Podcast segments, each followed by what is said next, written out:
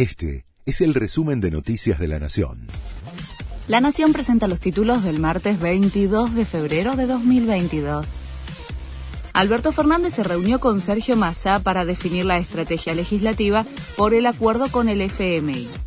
El proyecto podría ingresar al Congreso por diputados este viernes.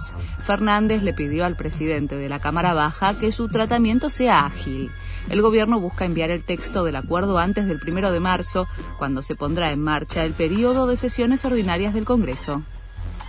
El gobernador Gustavo Valdés le pidió ayuda a la Unión Europea para controlar los incendios por la crítica situación que atraviesa la provincia, que tiene un 10% del territorio quemado, eximió de impuestos a los afectados. El beneficio impositivo es para productores agropecuarios con campos de hasta 2.000 hectáreas y se extenderá durante todo 2022.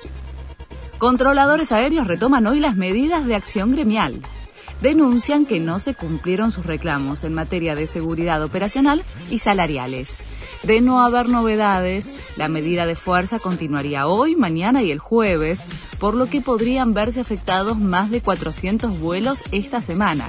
Aerolíneas Argentinas ya debió reprogramar 102 vuelos de hoy. Tenso cruce entre Rusia y Ucrania en el Consejo de Seguridad de la ONU. El representante ucraniano habló en duros términos sobre el accionar de su par ruso y fue acompañado por todas las potencias occidentales que condenaron la decisión de Moscú.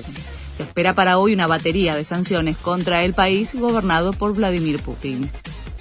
Britney Spears lanzará un libro donde hablará de todo la cantante se decidió a contar todos los detalles de su vida y su carrera, incluidos los tumultuosos años en los que peleó por liberarse de la tutela de su padre.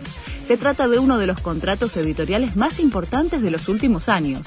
Britney recibirá 15 millones de dólares por el libro. Este fue el resumen de Noticias de la Nación.